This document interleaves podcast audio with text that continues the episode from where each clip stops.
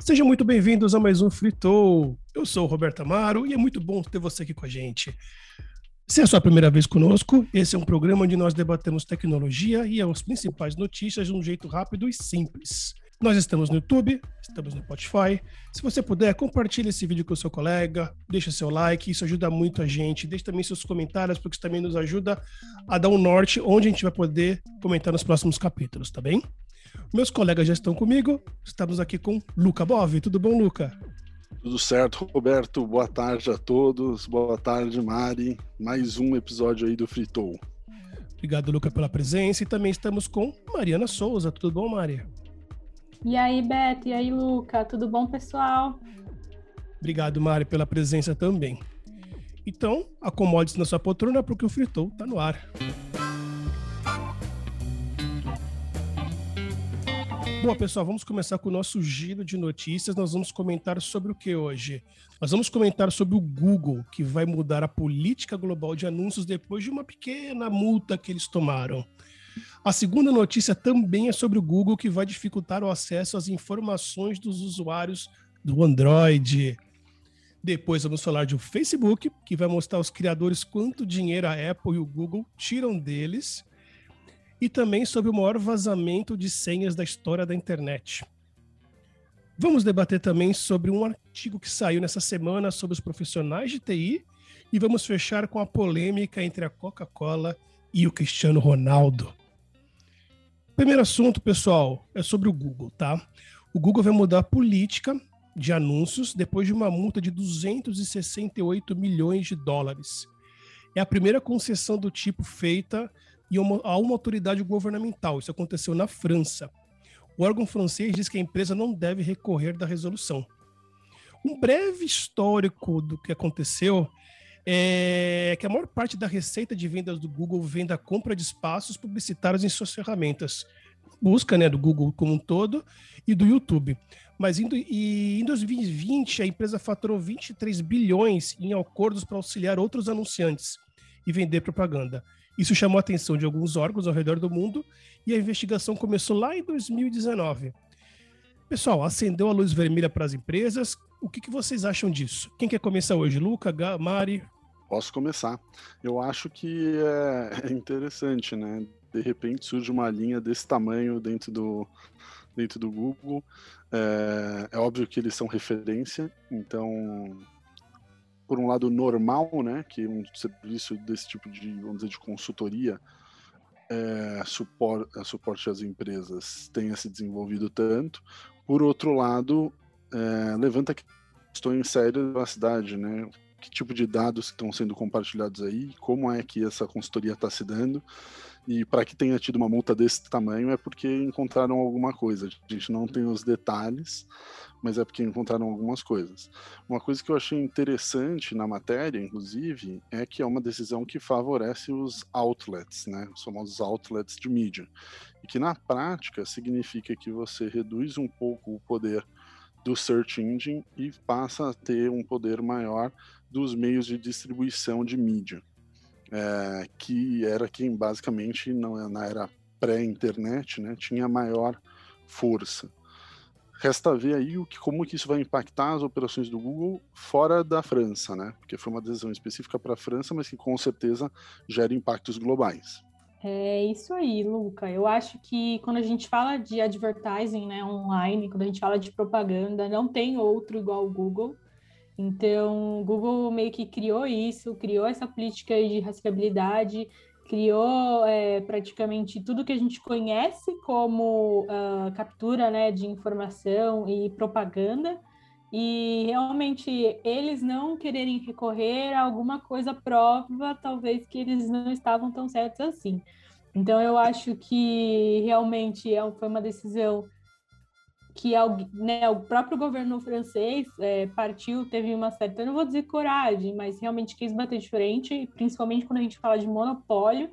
É, fora da internet, isso é, é um assunto muito sério, então, se a gente for falar de algumas outras empresas em si, quando a gente fala de monopólio, é super uh, difícil, né, a gente conseguir colocar ali algumas coisas específicas, e quando a gente fala de internet, isso não, não é bem ainda, é uma coisa que é, não é tão nova, o www não foi criado ontem, mas ainda existe é, uma certa falta de controle, podemos dizer. Então, vamos ver aí como que vai ser a, as coisas fora ali da França, como que o Google vai se portar em questão de, de política ali de, dos seus produtos. Mário, você comentou um ponto bem importante, assim, que por eles não recorrerem, alguma coisa tem aí, né? Então, isso já é um primeiro ponto. E, e assim, isso foi, foi levado, foi, foi julgado na França. Será que outros países podem fazer a mesma coisa? Porque já foi uma bela grana, né? está falando aí de 260 milhões, se não me falha a memória. É, é um rombo, né? É, não sei se para o Google na atual situação é um rombo, mas eu acho que quando a gente coloca isso em escala, com certeza é um liability, né? um risco. E França sendo França, estando dentro da União Europeia, não me surpreenderia começar a ver outros países do bloco começando a tomar ações similares, até porque a legislação é legislação de bloco, no caso da LGPD, e a gente tem outros mecanismos que também são de bloco. Então não é nada surpreendente se a gente começar a ver outros países começarem a tomar o mesmo tipo de iniciativa.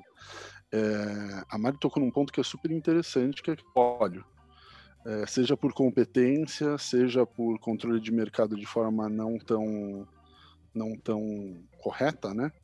Na prática, é, a gente sempre tem. Toda, toda Coca-Cola tem uma Pepsi, todo McDonald's tem um Burger King, todos os mercados têm competição, e desde que o mundo é mundo, lá na, na, na década, de 20, na década de 20 nos Estados Unidos, sempre que se tentou criar um monopólio, o governo teve algum tipo de intervenção para quebrar esses grandes monopólios. Foi assim com o Rockefeller, foi assim com uma série de outras empresas.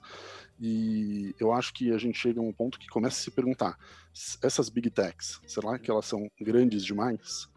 Um caso icônico, por exemplo, no final do século XX, foi o caso da IBM. A IBM ela tinha a possibilidade de se tornar um monopólio, principalmente com tecnologia de mainframe e de computação e não se permitiu.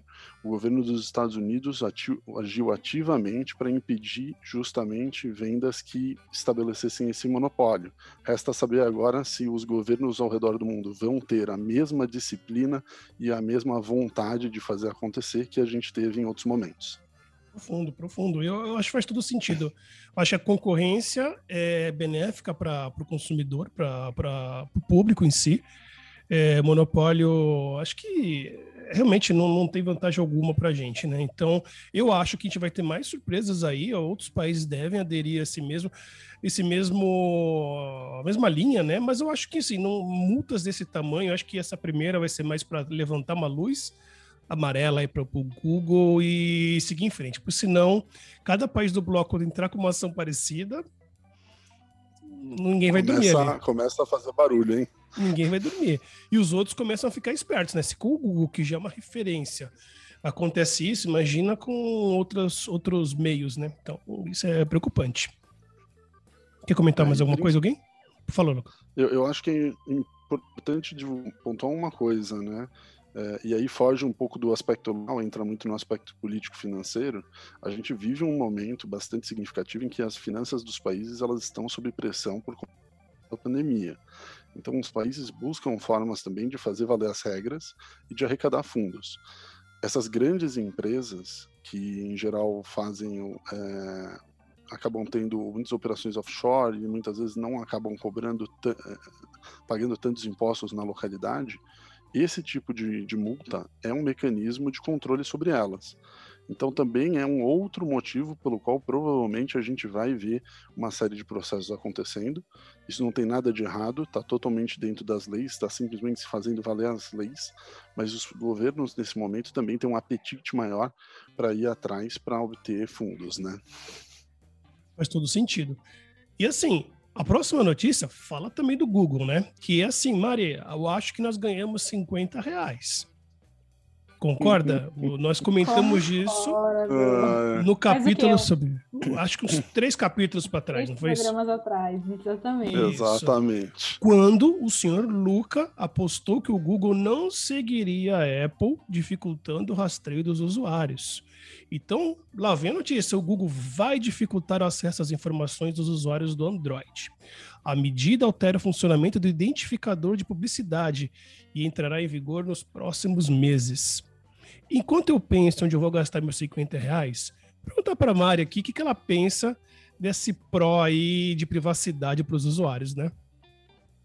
Bom, eu sou uma defensora dessa questão de privacidade. Eu odeio, já comentei aqui com vocês, eu odeio é, quando a gente é, recebe cookies de algo que a gente visitou, quando a gente é, recebe até ligação, quando usam meus dados, né, de fato, sem é, a, minha, a minha autorização. Então, eu acho que tá, faz super sentido o Google tá indo ali junto com a Apple nesse momento, onde se fala tanto de GDPR, né, de LGPD, onde a gente vê tanta coisa acontecendo e tanta coisa na mídia falando da sua privacidade, né? Então, aquele episódio que a gente comentou sobre privacidade em si, eu acho que no fim do dia, quando a gente fala de usuário, de experiência do usuário em si, é, privacidade muito linkada. Eu, pelo menos, não conheço ninguém dentro do meu círculo que tá à vontade com isso, né? Seja por questão até de rastreabilidade em sites, aplicativos e até mesmo quando usam seus dados para te ligarem no call center, fica ali te enchendo o saco, querendo te vender algo que você não sabe como ele conseguiu seu número.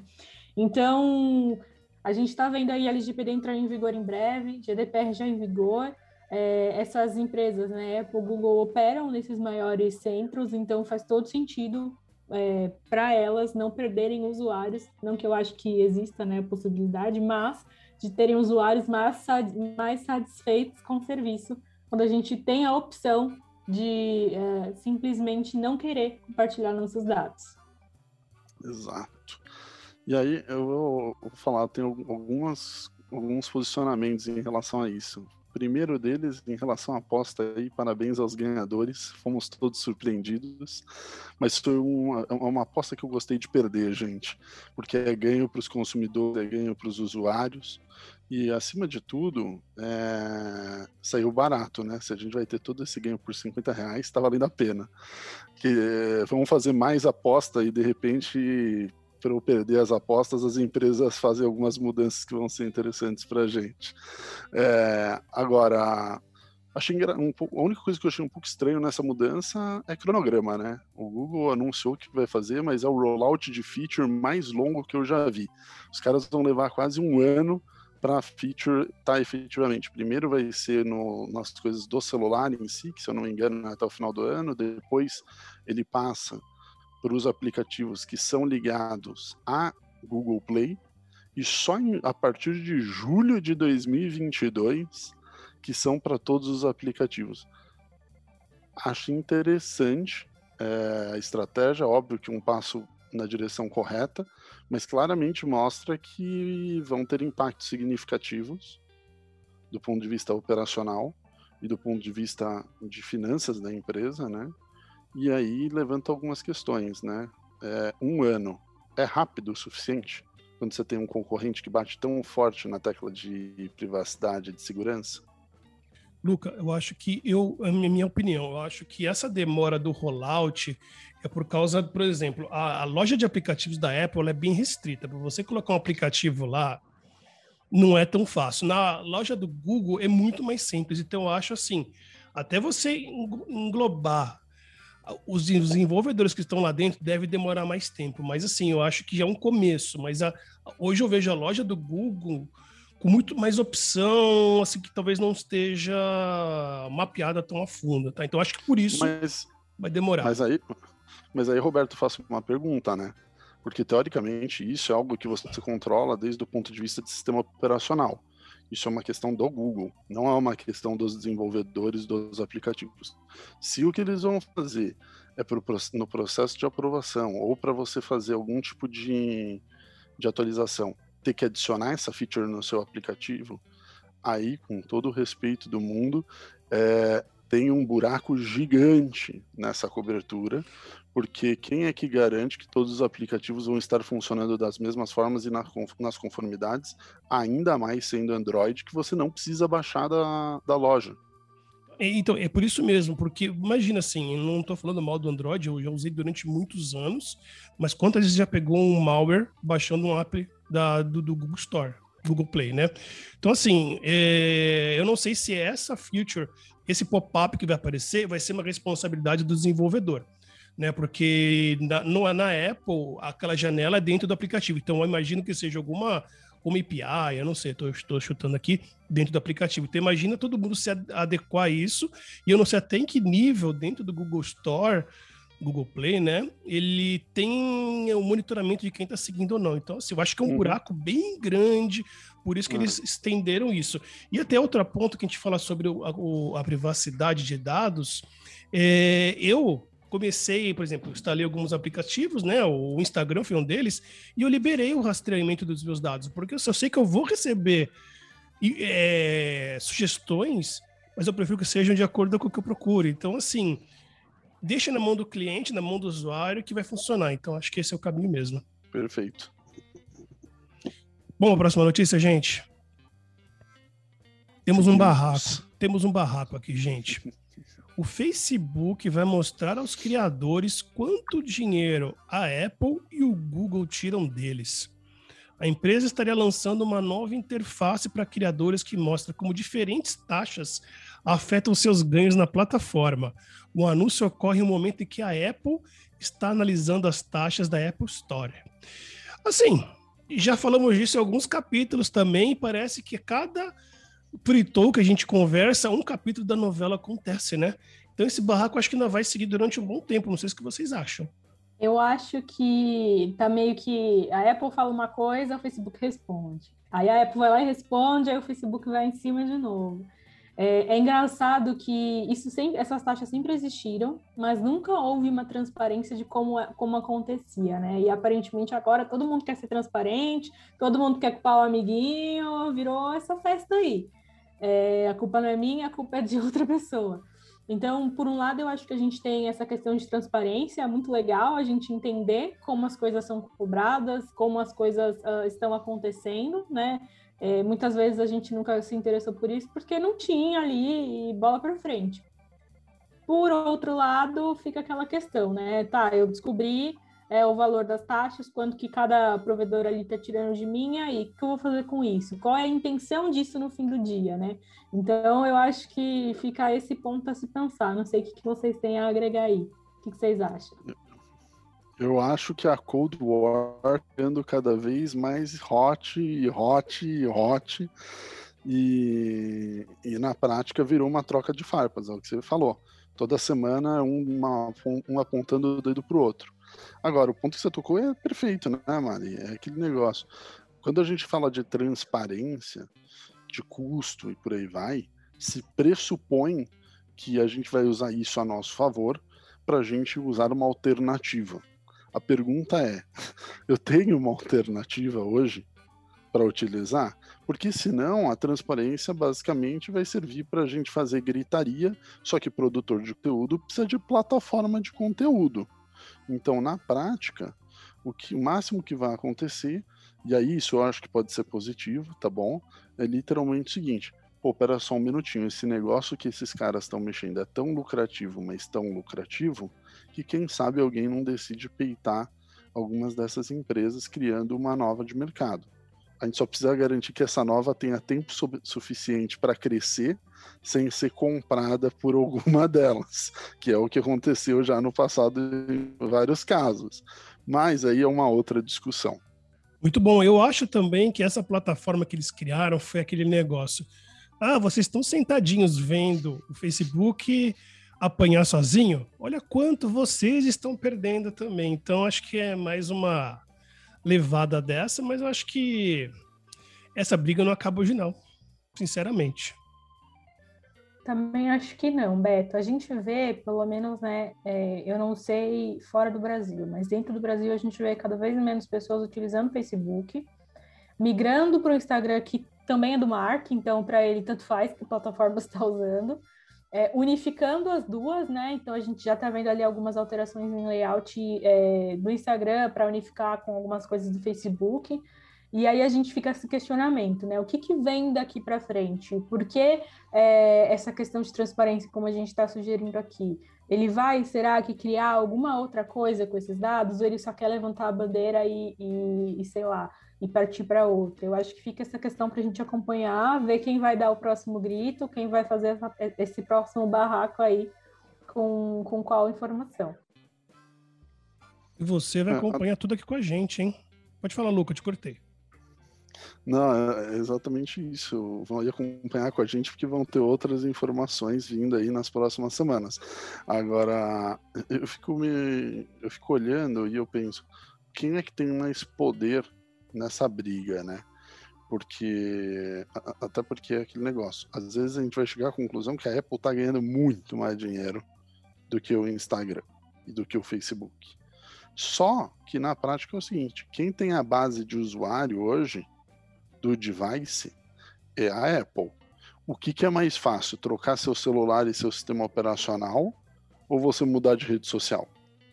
Até porque, cá entre nós, a gente vê a quantidade de coisa que sobe aqui, surge nova e começa agora a acelerar exponencialmente. Então, se o, eu, eu acho que uma briga boa, mas eu tendo a achar que hoje a balança pende um pouco mais para Apple e Google e um pouco menos para Facebook.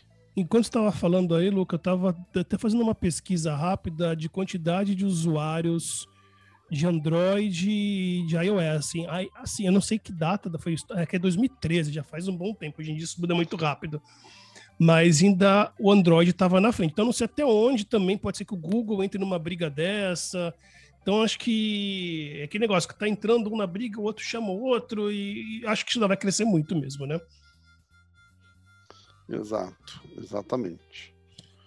É, ó, só para você ter ideia, tá? E aí eu tô pegando só Estados Unidos, porque na prática Estados Unidos acaba sendo um dos mercados mais lucrativos para essas big techs, né? Nos Estados Unidos, em janeiro de 2021, existiam é, o Android tinha 43,5% do mercado de sistemas operacionais é, para dispositivos móveis. E o iOS contava com 56,2% do mercado. Ou seja, para Estados Unidos, que é um mercado super importante, e principalmente para o Facebook, é um dos mercados mais importantes para eles, a Apple ainda é a que detém a maior parte do mercado do mercado. E até por isso que eles estão engajando tanto, né? Até por isso que eles estão tão preocupados com toda essa discussão. Vamos aguardar as cenas dos próximos capítulos, então. A outra notícia, gente, é um assunto que assim, me chama muita atenção, porque eu gosto muito do assunto segurança da informação, né? É, aconteceu no dia 7 de junho agora, aquele que foi considerado o maior vazamento de senhas da história da internet. O evento que foi chamado de Rock You 2021 foi marcado pela divulgação, olha isso, 8.4 bilhões de senhas. E o pior, em um arquivo TXT. Deve ser um grande arquivo. O nome da compilação faz referência ao Rockio, um vazamento de dados que aconteceu em 2009, na qual 32 milhões de senhas de redes sociais foram divulgadas publicamente. Cara, 8.4 bilhões é muita senha. É, chegou a hora de a gente trocar as nossas senhas das nossas redes, concordam? Eu não sei até onde as, é, as empresas poderiam ser é, penalizadas por, por, causa dessas é, libera, não liberações, mas essas backdoors que tem dentro e as pessoas poderem pegar essas senhas. Né? Não sei que vocês pensam também. Cara, é, com certeza a nossa senha tá, deve estar nesse meio aí. É, eu tenho né, o costume de trocar a minha senha sempre mas não era algo que eu tinha antigamente, antes de trabalhar com TI, a gente ouvir falar de tantos vazamentos assim. Eu percebi que de uns tempos para cá, é, essa questão de vazamento tem aumentado muito, é, tem muito, tem aparecido bastante na mídia, e aí eu não sei se é porque a gente está evoluindo do outro lado em questão de proteção. Então, eu não sei se as tentativas estão sendo ali é, mais favoráveis, né? é, para quem está atrás de, dessas informações e a gente vem é, não desenvolvendo proteção suficiente a tempo para que, que, isso não aconteça.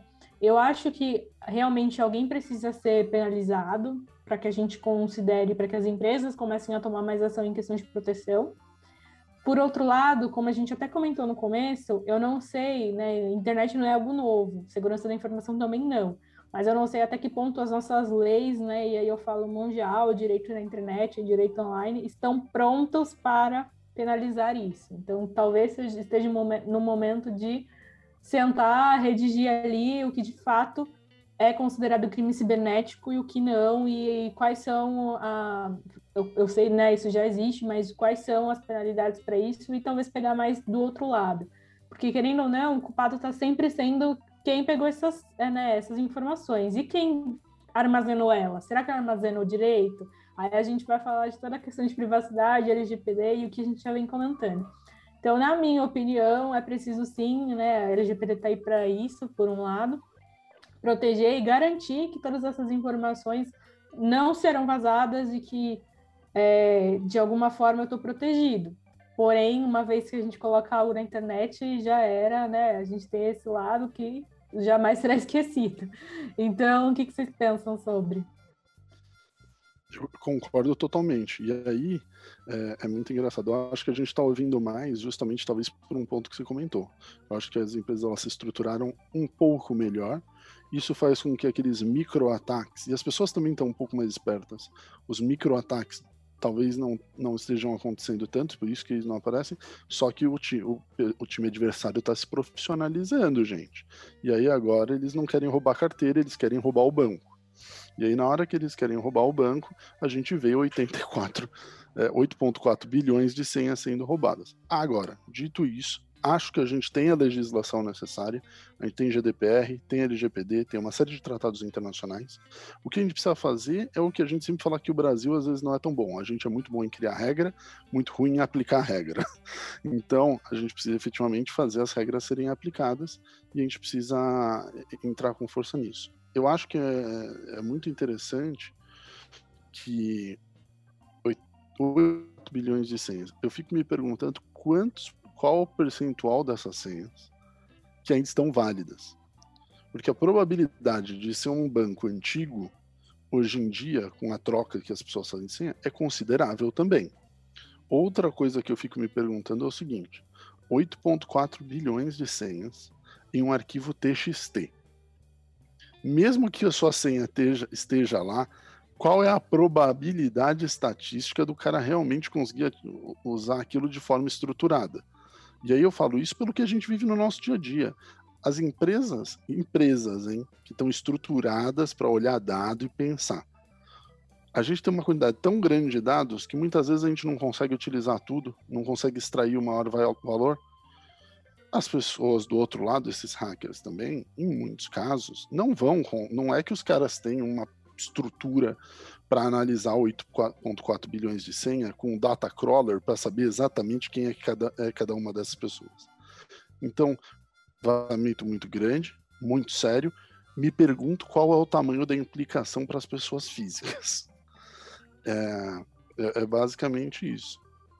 É, eu, eu, penso assim, eu, por exemplo, se eu pegasse as minhas senhas há cinco anos atrás, ou roubasse meu celular há cinco anos atrás, eles acessariam minhas redes sociais. Simples. Hoje em dia, não. Hoje, todo mundo tem. Todo mundo, vai, uma grande porcentagem tem um cartão de crédito cadastrado na sua loja de aplicativos, porque todo mundo assina alguma coisa. Tem um Netflix, tem um PayPal. Você pega um PayPal, você tem seu cartão cadastrado lá. Então, é, é, o buraco é muito maior. Eu estava vendo até ontem, no, numa, numa, reportagem da, da TV, que o roubo de celulares em São Paulo, é, o risco agora é que eles querem roubar quando o celular está desbloqueado para poder ter acesso a todas as informações. Eles conseguem desbloquear um celular mesmo com senha, independente da, da, da, da, marca, né? Então isso é preocupante. E eu não me, me satisfaço só de receber uma mensagem, ó, troque sua senha porque tem um risco de vazamento seu. Tá, e aí? Qual foi a responsabilidade da empresa com a minha senha? Então, acho que é bem delicado o assunto. E eu não me contento só de receber essa mensagem. Troca a senha aí, Roberto. Não é isso. Então, acho que tem que ver isso dos dois lados, né? É. E aí, enquanto estava falando, me veio uma história, aconteceu comigo essa semana, e, e, mostra um pouco, um, a neura que a gente fica com segurança, e a segunda coisa, mostra o quanto os mecanismos de segurança também nos deixam neuróticos. Eu estava na segunda-feira, é, recebi pelo sistema da empresa, fui fazer, recebi uma validação no celular é, de código de celular. Só que ele fez a validação automática, porque atualizou o browser. Então eu recebi um SMS com um código de autentificação falando, é, pedindo para eu imputar no computador. Eu não tinha pedido, eu falei, ferrou, alguém está tentando invadir o sistema. Só que o SMS não falava do que que era, era só o código. Então o que, que aconteceu? Primeira coisa que eu pensei, acho que foi um negócio do Instagram, que eu tenho uma conta, meu pai também está conectado na conta da, da, da empresa. Achei que era alguma coisa nesse sentido. Liguei para ele.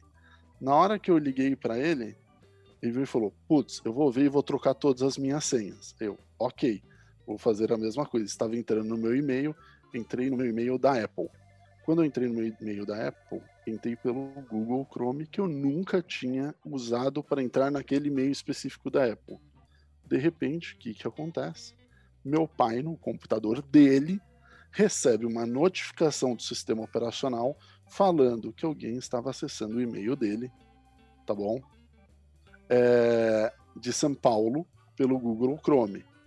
Ele, que já estava achando que estava sendo invadido, troca a senha, clica na notificação, troca a senha e desloga todos os dispositivos.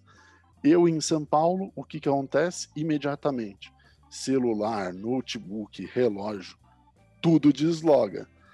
Só que nessa hora eu tive um segundo de pensamento. Eu virei e falei: Quer ver que deu ruim? Liguei para ele e falei: Você trocou a senha? Ele falou: Troquei e desloguei todo mundo. Eu falei: Tá bom, deixa eu fazer um teste. Me passa a senha, por favor. Ele me passou a senha, abriu a minha conta. Eu falei: Pai, você mudou a senha de, da minha conta que, que a gente descobriu? Tivemos que ligar para a Apple para descobrir, tá bom? Porque no computador dele não aparecia a minha conta como uma das contas registradas. A gente descobriu que uma vez eu acessei pelo Safari o meu e-mail no computador dele e aquilo ficou registrado como Internet Accounts. E na hora que eu loguei, disparou aquele trigger de notificação. Ou seja, não era invasão, puta barulheira que fez, tá bom? Mas mostra como que a gente hoje em dia vive em um mundo que a gente está morrendo de medo de ser invadido e os nossos mecanismos de segurança às vezes vão dar alarmes falsos. E só para pontuar finalzinho, porque eu já falei demais, tá bom? Ah, não falou muito não. Eu... É... Pode falar. Termina. Essa, essa semana, essa semana, se não me engano, ontem, teve justamente o encontro entre Joe Biden e Vladimir Putin para discutir as relações entre Estados Unidos e Rússia, e o tema principal foi cibersegurança, ficou lado a lado com as armas nucleares, porque para o Biden é extremamente importante que o Putin entenda que se ele mexer na infraestrutura dos Estados Unidos e se ele mexer nas eleições, vão haver consequências. Uma das frases inclusivas, inclusive foi o seguinte: se você acha que é brincadeira mexer nas, nas nossas eleições, como você se sentiria se eu parasse todos os gasodutos e oleodutos da Rússia. Disseram que não foi ameaça, mas para bom entendedor nem a palavra basta, né? Luca, eu imagino quantidade, a quantidade de guerras cibernéticas que acontecem que a gente nem imagina. Então, é, é isso mesmo. É, e sobre o que aconteceu com o seu e-mail, com a sua senha, eu adoro os sistemas que tem o botão de desconectar todo mundo, porque isso é muito bom. Teve uma vez que o meu Netflix foi acessado por um usuário da Venezuela. E eu não tenho contato com o Netflix, derrubei todo mundo depois, então isso me deixou mais tranquilo. Então, os sistemas que têm esse botão me deixam mais tranquilo. Muito bom, pessoal. O próximo assunto, até queria uma frase bonita para abrir aqui. TI ou não TI? Eis a questão. Profundo, né? Um artigo que saiu da TI Inside do dia 9 agora comenta que todo profissional é um profissional de TI.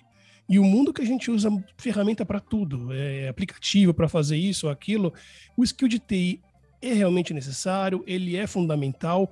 O profissional de TI precisa estar tá dentro do time de TI eu queria debater um pouquinho com vocês sobre isso.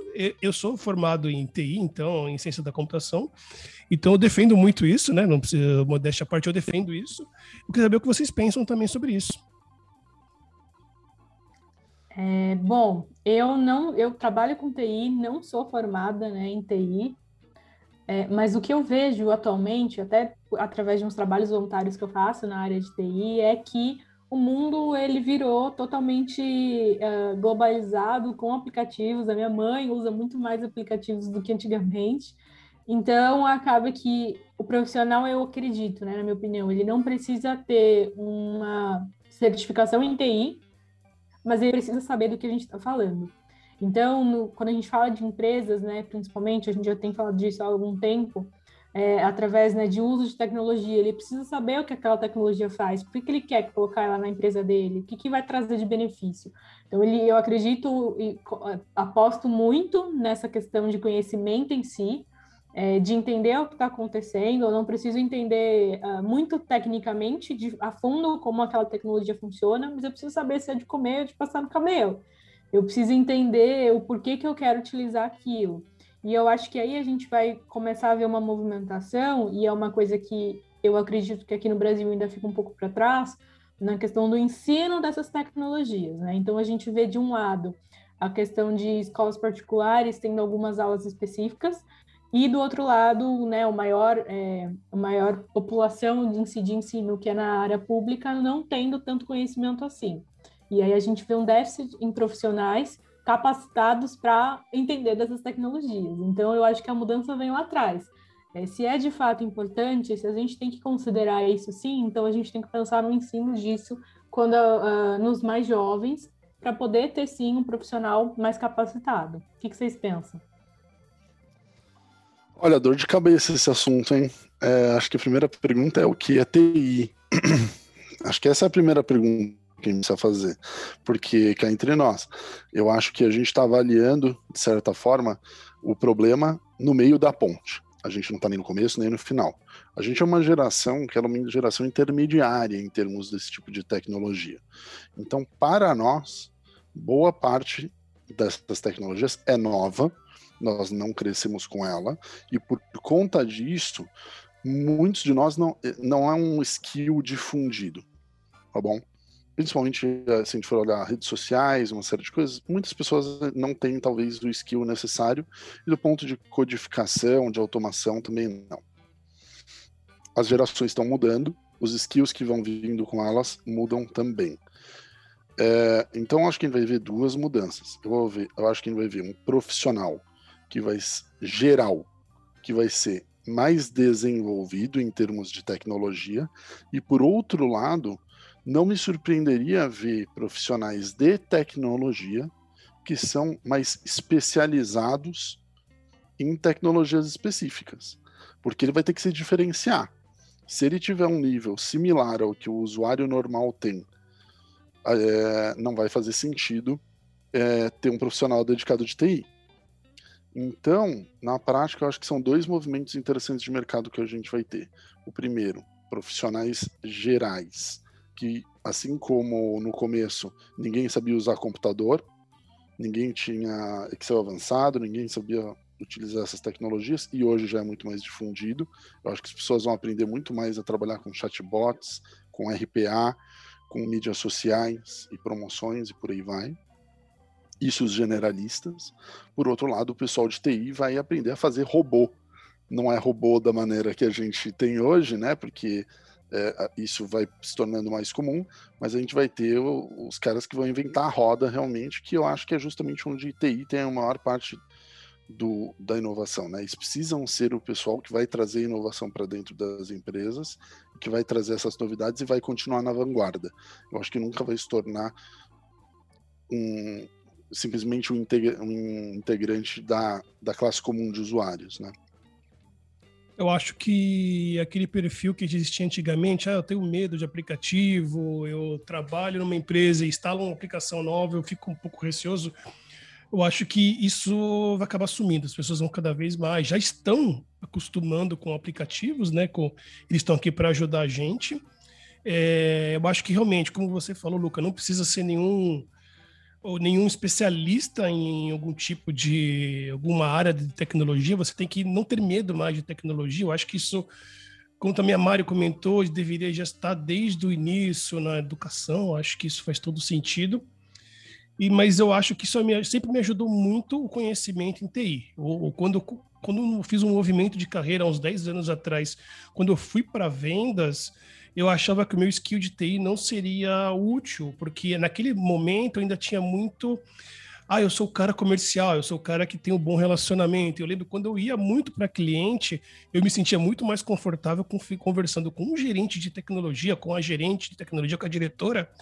E a minha liderança às vezes reclamava comigo que eu tinha que ser uma pessoa mais comercial. E eu estudei mais a parte comercial, mas a parte de TI sempre me ajudou muito. E hoje, com as tecnologias que nós temos, a parte de TI ficou importante, mais importante do que era antigamente. Novamente, não que você precise ser um especialista naquilo, mas que você tenha pelo menos o, o, o raso para conversar com uma pessoa que queira falar sobre aquilo. Aí um ponto que pode ser até um pouco polêmico. Eu tenho um filho pequeno e às vezes os pais dos, dos amiguinhos dele falam: ah, meu filho fica muito no computador e eu não deixo. Eu sou o contrário. Eu gosto que ele fique no computador, assim, claro, que não atrapalhe a saúde dele, que ele tem que fazer os exercícios, ele tem que se movimentar, mas o quanto antes ele perca o medo de se jogar no computador, se, se mexer no, no, num aplicativo, claro, sempre monitorado, porque tudo que ele mexe, ele tá. Eu, eu brinco, eu sei de tudo que está acontecendo lá. Então, é, eu acho quanto antes, se você conseguir liberar a criança para a tecnologia, melhor. Não, não privá-la disso. Eu sei que é importante jogar bola, brincar na rua, mas não esqueçam disso, porque eu acho que é importante. No futuro, isso vai recompensar a criança, tá? E eu acho, Beto, pelo menos né, com as pessoas que eu interajo, que a, é, essa questão de você já ter introduzido a tecnologia, você mesmo pode até provar isso na vida do seu filho, o desenvolvimento dele com as outras coisas também é mais rápido. Então, a gente tem visto, né, nós que trabalhamos com TI, vimos ah, as mudanças que acontecem com TI e que isso é tudo rápido. E é engraçado que muitas crianças já nascem com o dedinho assim para passar para o lado, já sabem mexer no celular, já sabem digitar. É claro que é extremamente importante essa questão de rastreabilidade, de garantir que ele esteja navegando num ambiente saudável, mas eu concordo contigo que é importante ele ter acesso também, até porque a gente sabe que como nós somos uma, como o Luca trouxe, né, nós somos ali de uma fase híbrida, onde a gente existiu, né, nascemos antes ali um pouquinho ou quase, não era todo mundo que tinha acesso, pelo menos quando a gente era criança, ao computador e hoje em dia é diferente. Então, eu acho que é, é, muito interessante a gente ver essa mudança e a gente sabe que daqui para frente as coisas vão avançar ainda mais. Então, infelizmente, as pessoas vão ficando para trás em questão de TI. Se há alguma coisa, e a gente sabe que muitas áreas terão uso disso, e quando a gente fala de TI, a gente não está falando de, de é, programar, de saber como montar um computador, né? A gente está falando de uso básico de aplicativos é, e tudo mais. Então, até mesmo o streaming que você usa é, para assistir um filme, é, para ouvir música. Então, o quanto a, introduzir tecnologia no, na vida do seu filho desde pequeno, até mesmo em brinquedos, já é melhor do que outras coisas. Eu quer falar, Luca? Eu ia te cortar. Não, acho que é isso mesmo. A única coisa que eu acho é. Você apontou muito bem, né, Roberto? Precisa ter equilíbrio. É, longe de mim querer ser o cara de defender a, a boa saúde, não, não é o objetivo aqui, mas é, tem algumas coisas que são inegáveis, né? A gente vê um aumento no sobrepeso, aumento na obesidade de forma generalizada no mundo, é, são pontos de atenção, e a gente vê, inclusive, o seguinte, que problemas de relacionamento mesmo, as pessoas acabando ficando tão conectadas na tela que não que acabam não não desenvolvendo as capacidades sociais necessárias às vezes para você trabalhar de uma forma diferente. Agora a pandemia mostrou também o seguinte: é, não é tão legal a gente ficar só na digital. Então eu acho que a gente tende a um equilíbrio quando a gente voltar para o mundo real, vamos dizer. Sobre o que a Mari falou no início da educação, eu acho que uma matéria que deveria ser, funda ser obrigatória na escola e não necessita de computador é algoritmo.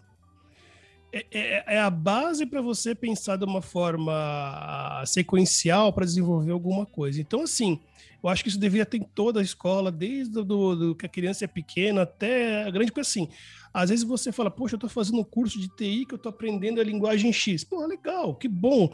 E você não conhece nada de algoritmo. Então, eu acho que essa matéria deveria desde o início, claro, fazer parte do, do, do, do, do currículo escolar da, da, criança, por, mais que não precisa de muito investimento, não precisa ter computador, a pessoa tem que aprender a pensar sequencialmente, isso vai te ajudar muito na hora que você for jogado no, no, na tua carreira, na frente do computador, talvez, que você vai ter que pensar igual o computador pensa. Pessoal, vamos para a última notícia de hoje? Água. Nessa semana, Cristiano Ronaldo, durante uma conferência depois de um jogo, fez um movimento que causou um prejuízo gigantesco para a Coca-Cola.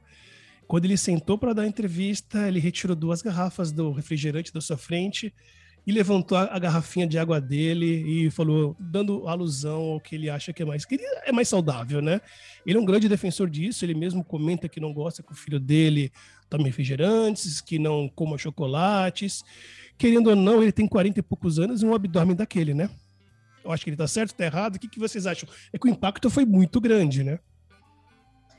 É, houve um impacto ali, uma queda nas ações da Coca-Cola. É, alguns especialistas dizem que, o, que a negociação né, das ações foi antes dessa entrevista, então não teve um impacto tão é, direto, mas outros fazem, falam que não é possível que tenha sido uma coincidência. Então, querendo ou não, né, a gente olha para ele, fala que ele, é, ele mesmo defende, né, como sendo ali uma pessoa super defensora da vida saudável e, e vê ele não quer ser atrelado, talvez, né, a imagem dele de uma pessoa saudável com refrigerante. Então fica aquilo, né? Mas aí a gente vai para aquela outra questão, né? Até que ponto a gente uh, tendo ali um evento onde é patrocinado, né, por uma empresa que não tem só refrigerante, mas que querendo ou não refrigerante é o carro-chefe, e o, a cara desse evento, né, o jogador principal simplesmente pega e tira o, o patrocinador ali da frente numa entrevista. Então, será que ele merecia algum tipo de punição? O que, que vocês pensam sobre isso? Alguém teria coragem de punir Cristiano Ronaldo por isso? Olha, eu acho que deveria ser punido em alguns fronts, na verdade, tá bom? O primeiro ponto é a questão do patrocinador que você colocou. Desculpa, eu, eu, eu entendo mas se você é tão contra, mas tão contra você você a Coca-Cola, ou refrigerante que seja, a ponto de você no meio de uma entrevista pegar uma, não é que ele estava bebendo, hein? Ele simplesmente tacou para fora. É, na prática, a pergunta que eu tenho é o seguinte: ele é tão contra, mas tão contra que não pode ficar na mesma sala que uma garrafa de Coca-Cola, eu me pergunto se ele está disposto, eu não sei qual que é o patrocínio master da o valor, né, o percentual do patrocínio frente a todos, mas se ele está disposto a abrir mão do mesmo percentual na premiação dele, que ele ganha da Champions, né?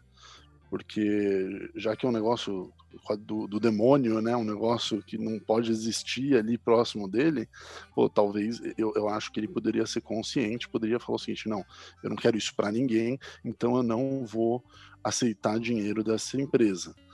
Né? Não acho que vai acontecer. Mas assim, é engraçado. Uma das outras coisas que eu acho que tem que se avaliar é o seguinte, porque é um impacto significativo e a Coca-Cola tinha acabado de reportar uh, high single digit growth, né? Crescimentos de um dígito único grandes, não, não sei exatamente quanto foi, mas foi próximo ali de 9, 10, quase tendendo a 10%. E então, assim, a tendência não era a queda.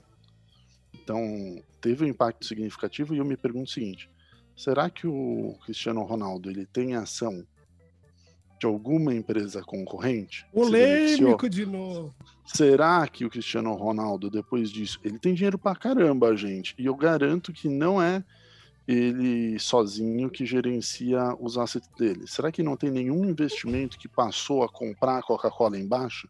Porque se tem, isso deixou de ser uma questão de caráter e de ética, passou a ser uma questão de manipulação de mercado, que é altamente regulamentado e que o Cristiano está diretamente, é, diretamente exposto legalmente.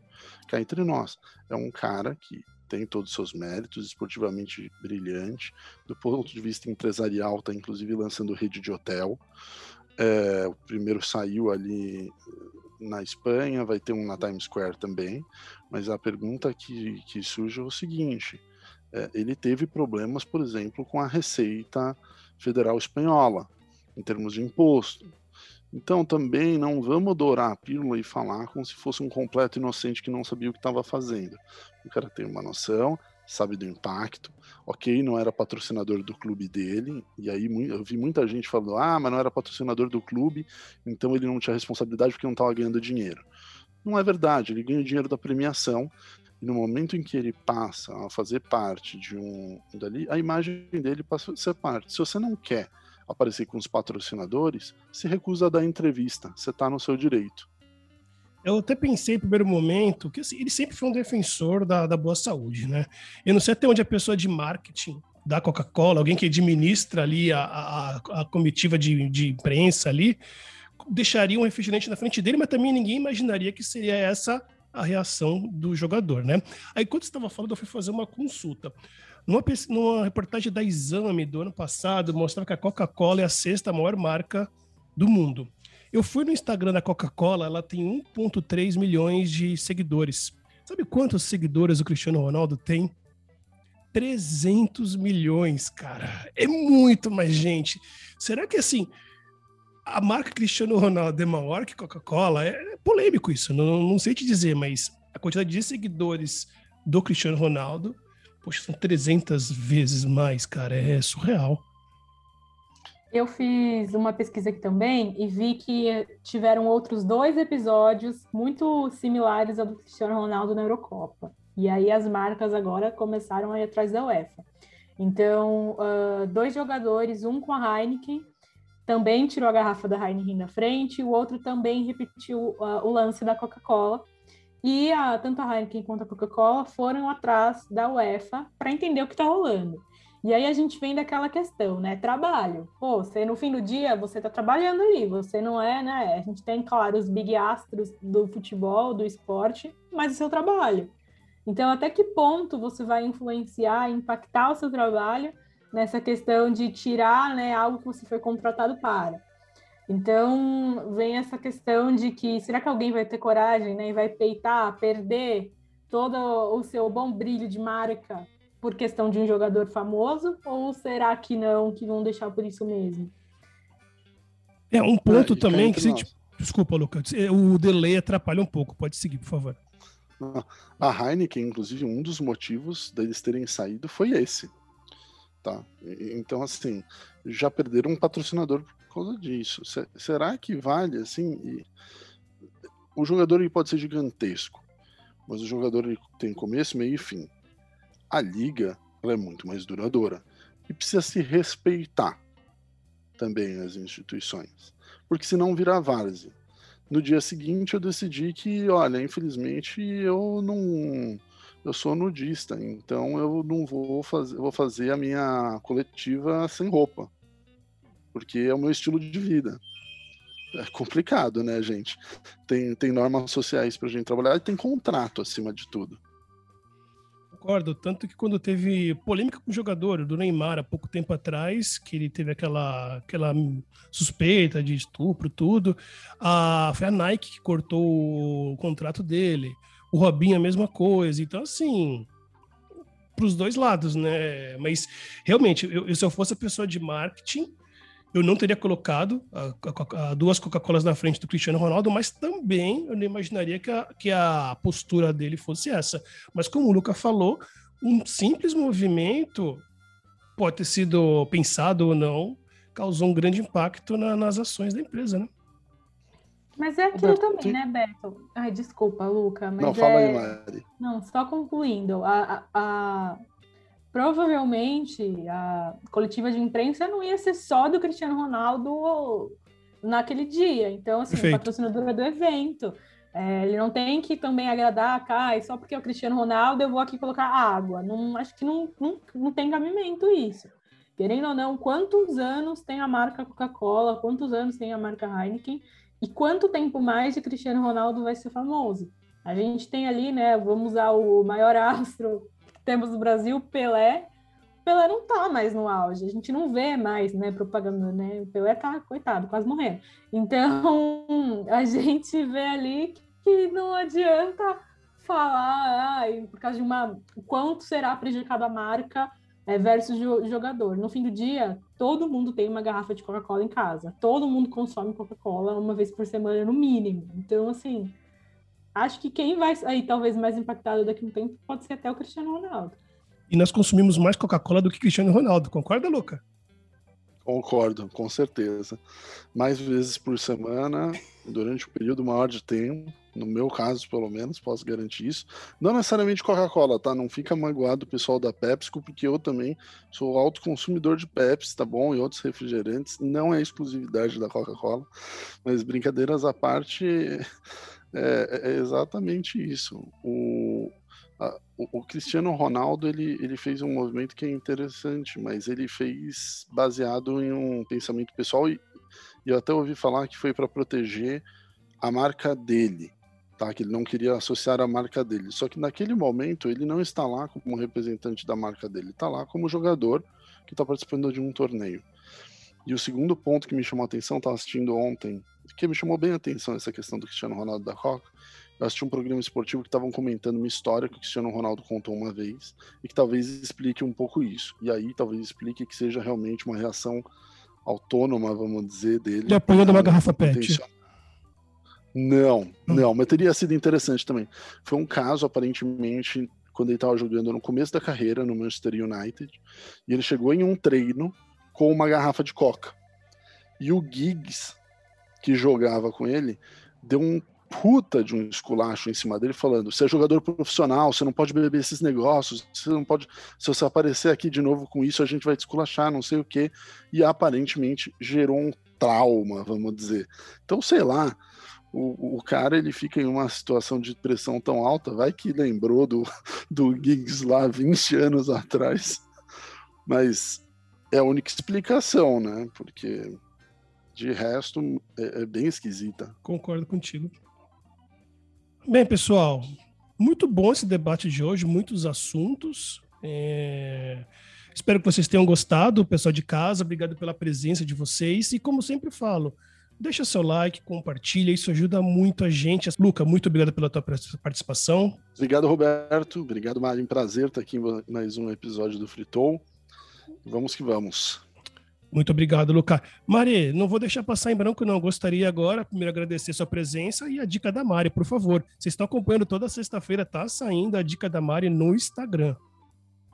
Boa, Beto. Obrigada aí, Luca. Obrigado, Beto, por mais um episódio do Fritou. E a dica dessa semana é uma dica para toda a família. É um filme que está no Netflix chamado Família Mitchell e a Revolta das Máquinas. É um desenho, é um filme que todo mundo pode assistir e é muito legal. Então, recomendo Assiste e conta para mim aí se você gostou. Muito obrigado, Mari. Pessoal, então nós vemos no próximo capítulo do Fritou e. Fritou. Fritou.